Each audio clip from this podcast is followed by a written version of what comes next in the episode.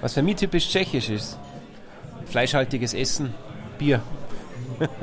Ansonsten kenne ich halt jetzt nur dieses Tschechien einkaufen hinter der Grenzstation, diese Billigläden, wo man mal durchgeht und feststellt, gut, viel brauche ich da nicht wirklich. Ansonsten kenne ich es nicht.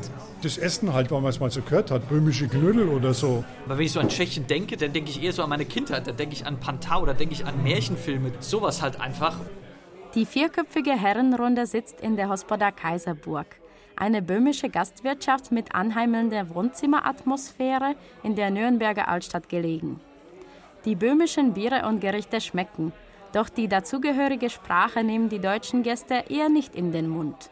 Ich bin ja dieses Jahr von Prag nach Dresden geradelt, an der Moldau entlang und dann eben an der Elbe entlang.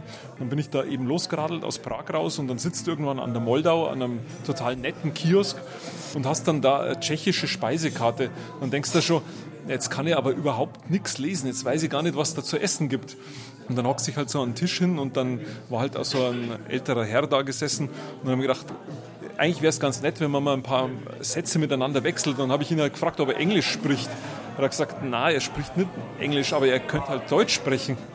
Ich war eingeladen zu einem Junggesellenabschied, da sind wir eben nach Pilsen gefahren und waren da eine Zeit lang eben unterwegs. Und es war da leider so, dass wir uns dann entweder mit den, ja, ich sag mal, jungen Leuten eher mit Englisch verständigen konnten oder eben auf Deutsch. Aber das war mir dann auf der anderen Seite schon ein bisschen unangenehm, weil ich das auch schon quasi interessant finde, mit den Leuten halt letztendlich zu kommunizieren und in Kontakt zu kommen. Trotz allen Bedauerns über die Sprachbarriere ringt sich hierzulande kaum einer dazu durch, Tschechisch zu lernen. Während die westliche Nachbarsprache Französisch verehrt wird, als befinden wir uns noch immer im Zeitalter Friedrich des Großen, begegnen viele dem östlichen Nachbarn Tschechisch mit einer Mischung aus Geringschätzung und Furcht. Furcht vor den sieben Fällen und den angeblich unaussprechlichen Konsonantenhäufungen. Was diese betrifft, so sehen deutsche Muttersprachler zwar den Splitter im tschechischen Auge, doch den Balken im eigenen Auge nicht. Auch das Deutsche ächzt und knirscht oftmals unter großen Konsonantenlasten. Unter zsch wie in Herzschrittmacher, zsch wie in Blitzschlag oder Rststr wie in Durststrecke. Aber immerhin wachsen in Bayern, insbesondere in der Oberpfalz, Kinder und Jugendliche heran, die sich vom schlechten Ruf des Tschechischen nicht einschüchtern lassen, sondern es zumindest als Wahlfach belegen. An der Schönwert Realschule in Amberg zum Beispiel, wo Simona Weißova unterrichtet. Und wir haben gerade einen Obstsalat gespielt, wo die Kinder eigentlich Vokabel, Aussprache wiederholen und dabei Spaß haben. Ich war schon früher oft in Tschechien und ich fand die Sprache immer schön. Deswegen habe ich mich dazu entschieden, die Sprache jetzt in der Schule zu lernen. Ich habe mich entschlossen, weil ich halt auch oft nach Tschechien fahre und ich wollte halt schon länger mal Tschechisch lernen. Das ist eine schöne Sprache und sie ist jetzt am Anfang noch recht einfach. Deutsch spricht man im Hals und Tschechisch in der Muskulatur, also in der Mimik, also diese das macht man alles im Gesicht und das haben die Deutschen natürlich nicht, das muss man zuerst aufbauen. Und bei den Kindern geht es natürlich schneller als bei den Erwachsenen. Die Schönwert Realschule in Amberg ist eine von 16 Oberpfälzer Realschulen, die Tschechisch als einstündiges Wahlfach anbieten, bei 34 Realschulen insgesamt. Nur zwei Realschulen dagegen bieten Tschechisch als Wahlpflichtfach an mit vier wöchentlichen Unterrichtsstunden von der siebten bis zur zehnten Klasse und einer Abschlussprüfung. Eine davon ist die staatliche Realschule in Vohenstrauß, 15 Kilometer von der tschechischen Grenze entfernt. Dann, Lina, mein Bruder ist größer als dein Bruder. Mój bratr je větší než Perfekt, jawohl, Vietschi, genau. Ich finde, dass man Tschechisch bei uns an der Grenze halt gut brauchen kann, weil wir auch oft überfahren, zum Beispiel zum Tanken oder so. Und dann kann man sich halt auch gut mit denen unterhalten. Also ich lerne ja auch Französisch und ich finde jetzt halt Französisch schon ein bisschen einfacher als bei Tschechisch zum Lernen, eben weil es halt auch so viele Fälle gibt und weil man halt alles auch mit den Endungen machen muss. Ja. Also ich finde die Aussage, dass Tschechisch schwierig ist, kommt eher davor, weil man halt mit Englisch viel mehr zu tun hat, sei es in Filmen, wenn man im Ausland ist, wird er meistens halt Englisch gesprochen und Tschechisch ist da halt viel weniger in Benutzung an sich. Von mir in der Familie, wir haben eine Vertriebsgeschichte eben von damals noch und dann habe ich eben beschlossen, dass ich das gerne lernen darf, auch eben, weil es an der Grenze ist auch und auch weil ich die Sprache eigentlich echt schön finde. Man kann einfach generell die Sprachen, die slawischen, besser verstehen, wenn man einen Teil davon eben kennt und erlernt. Also wenn man es Tschechisch lernt und in Kroatien ist, man versteht auch ziemlich viel eigentlich.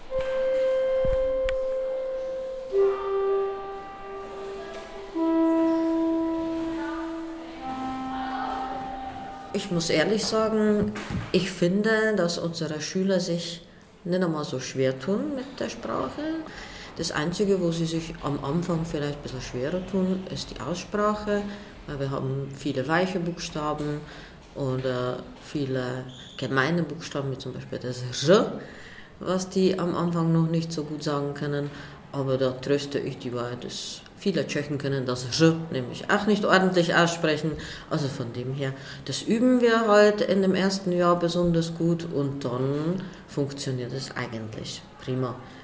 Schüler sagen zum Beispiel sogar, dass es leichter fällt, wie Englisch zu lernen.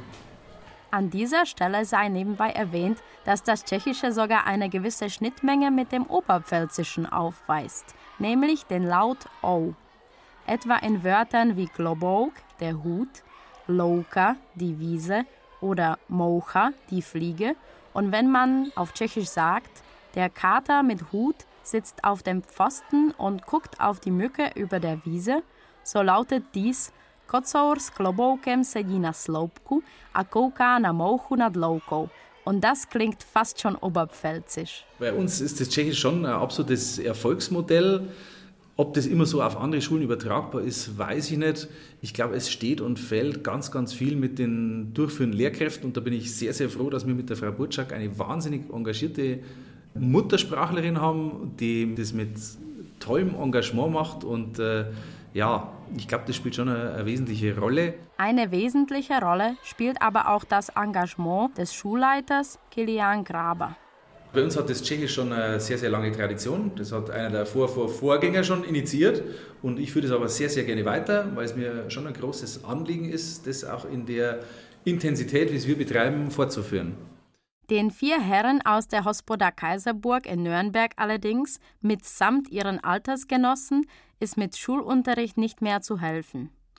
Falls man sich im Erwachsenenalter dazu entschließt, mit Tschechisch näher bekannt zu werden, so muss man Eigeninitiative entwickeln. Sehr geehrte Fahrgäste, zwischen den Stationen Domažlice und Plzeň hlavní nádraží wird wegen einer... Man könnte beispielsweise an einem schönen Sommertag mit dem Zug nach Tschechien fahren. Nicht nach Prag, wo alle hinfahren, sondern in ein kleines Städtchen, in dem gerade eine deutsch-tschechische Begegnung stattfindet. Das deutsch-tschechische Picknick in Domažlice beispielsweise, vom Grenzübergang Furt im Wald knapp 20 Kilometer entfernt. Dort haben sich auf dem pittoresken Marktplatz 500 Menschen um einen 100 Meter langen Tisch versammelt. Auf dem Podium spielen die Kapellen Rora Sommer und Kondradyho Dudacká Musika. Und zu feiern gibt es auch etwas. Herr Scheubeck und Frau Nowotna haben es nämlich erreicht, in Zusammenarbeit mit verschiedenen Institutionen und Organisationen, dass es zur ersten tschechischen Abiturprüfung kam in München in Bayern. Das ist etwas ganz Neues. Wir gratulieren Ihnen dazu. Wir erfahren darüber noch mehr. Auch wenn es vorerst nur sieben SchülerInnen waren, die am Münchener Wilhelm-Hausenstein-Gymnasium im Abiturfach Tschechisch geprüft wurden, so ist damit doch ein weiterer grundlegender Schritt getan, Tschechisch als Fremdsprache an bayerischen Schulen aufzuwerten. Miroslav Antoš mit seiner Slam Poetry. Applaus, prosím. Tak, my tě vítáme, Miroslave.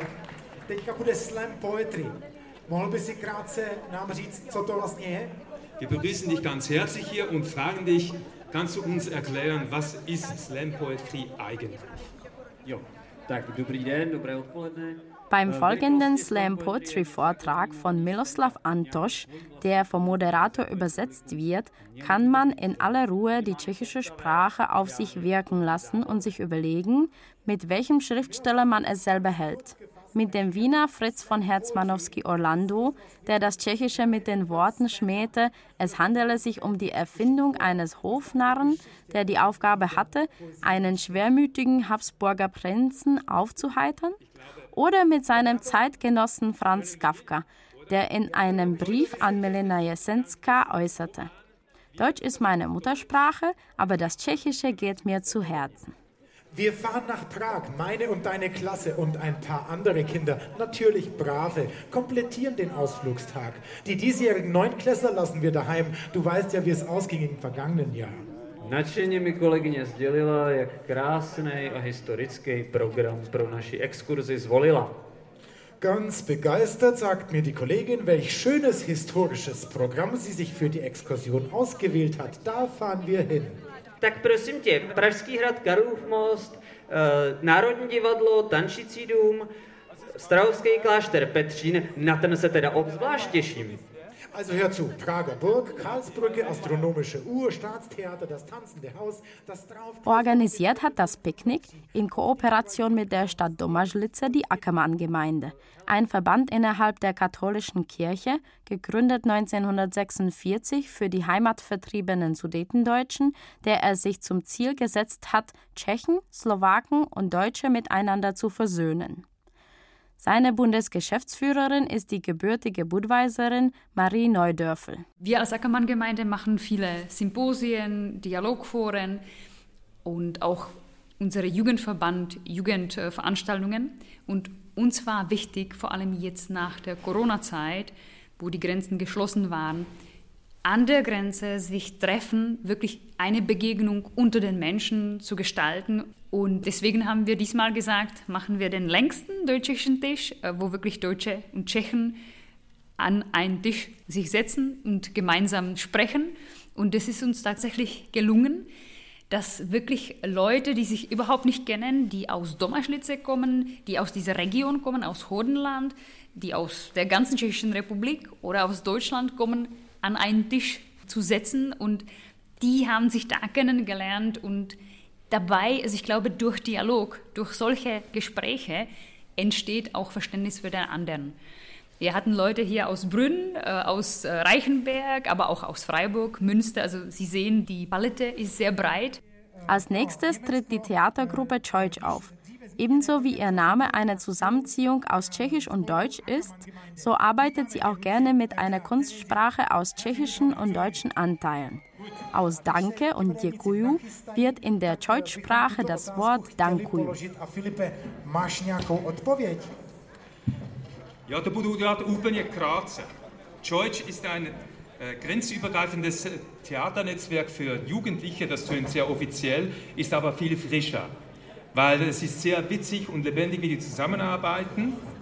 Und vor allem hat sich Deutsch entschieden, diese grauenhafte, fürchterliche, ärgerliche Sprachbarriere auf ganz witzige Art zu überwinden.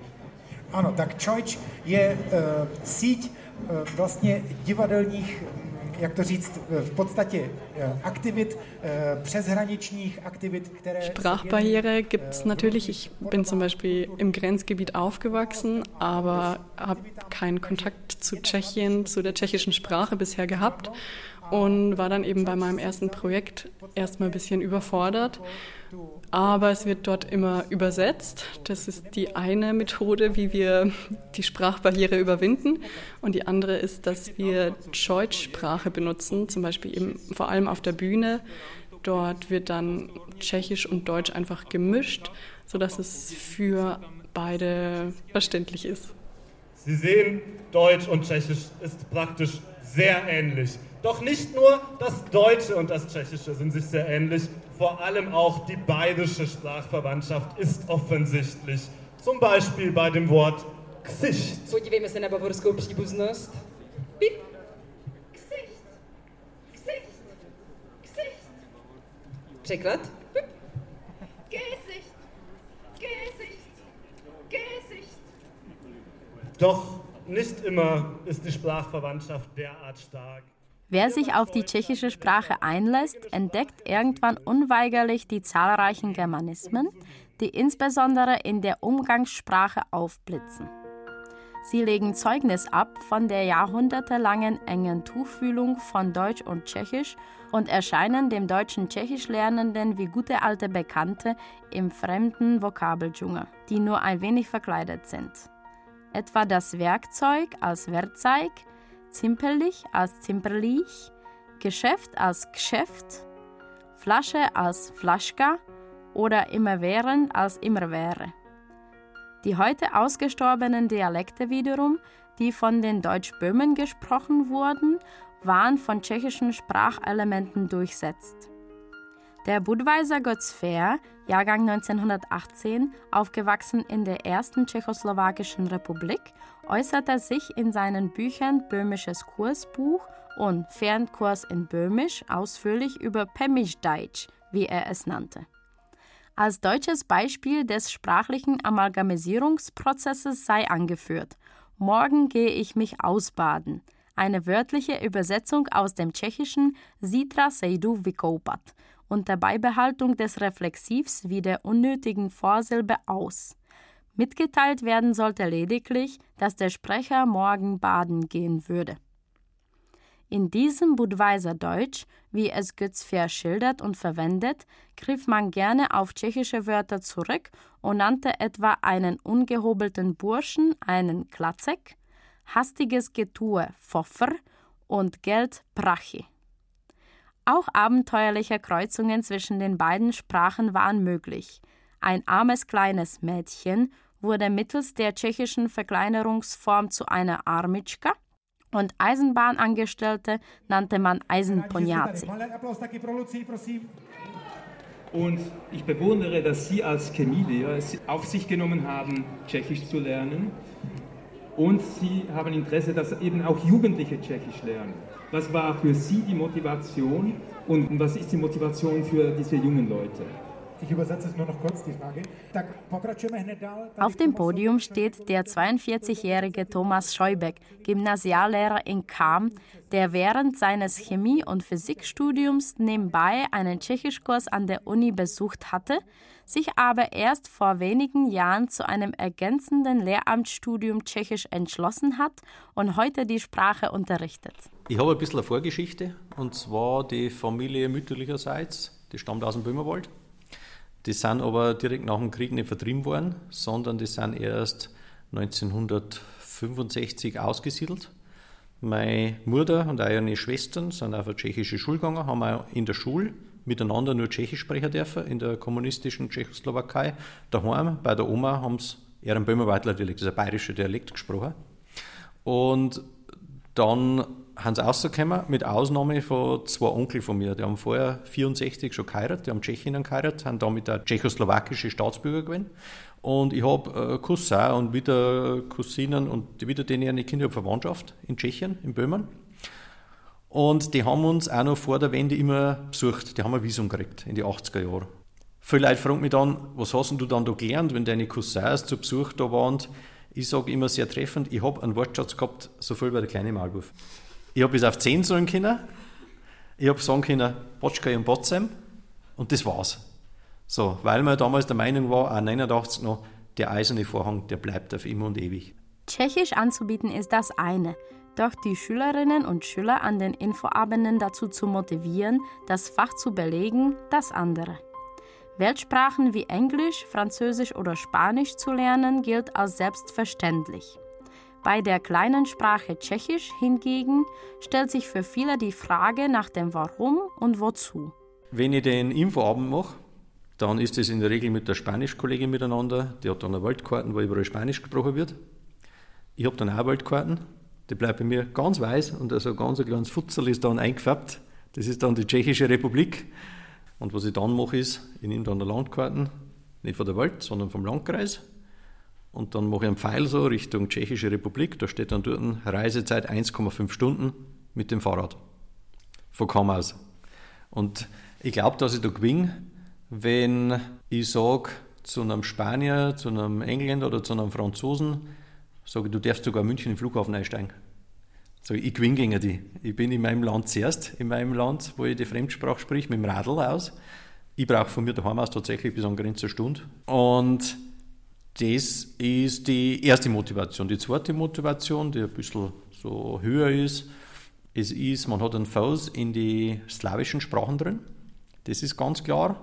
Und auch das, wenn man es im Elternabend sagt, ja, das eröffnet die beruflichen Möglichkeiten. Ich sage ein konkretes Beispiel. Ich war heuer auf verschiedene Feuerwehrfeste, jetzt wird es wieder fleißig gefeiert und da treffe ich ehemalige Schüler, Schülerinnen, die in der Regel in technischen Berufen am Bau arbeiten.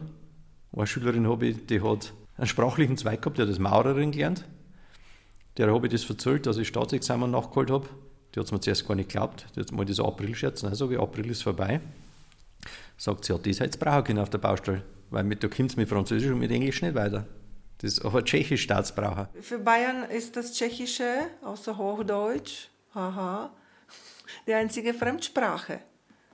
Und äh, Stichwort äh, Barcelona-Vereinbarungen. Also die EU möchte doch gerne, dass man bei ihren Bürgern, das ist das sogenannte Barcelona-Prinzip, 1 plus 2, dass man bei ihren Bürgern erreicht, dass jeder die eine Sprache als Muttersprache spricht und zwei Fremdsprachen, auf zumindest am kommunikativen Niveau.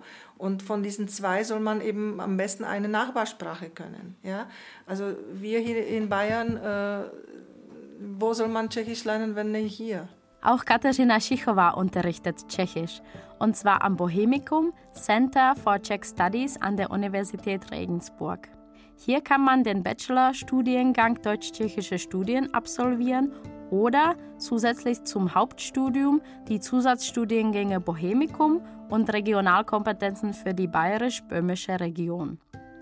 Insbesondere mit dem Bohemikum können sich angehende Mediziner, Betriebswirtschaftler oder Juristen eine zusätzliche Qualifikation erwerben. Im Klartext, äh, wir nehmen unseren Juristen, also der muss dann irgendwas mit tschechisches Recht oder Recht in äh, Mitteleuropa belegen. Ein Germanist äh, eben entsprechend Literatur oder, oder sowas, Sprachgeschichte, Sprachwissenschaft.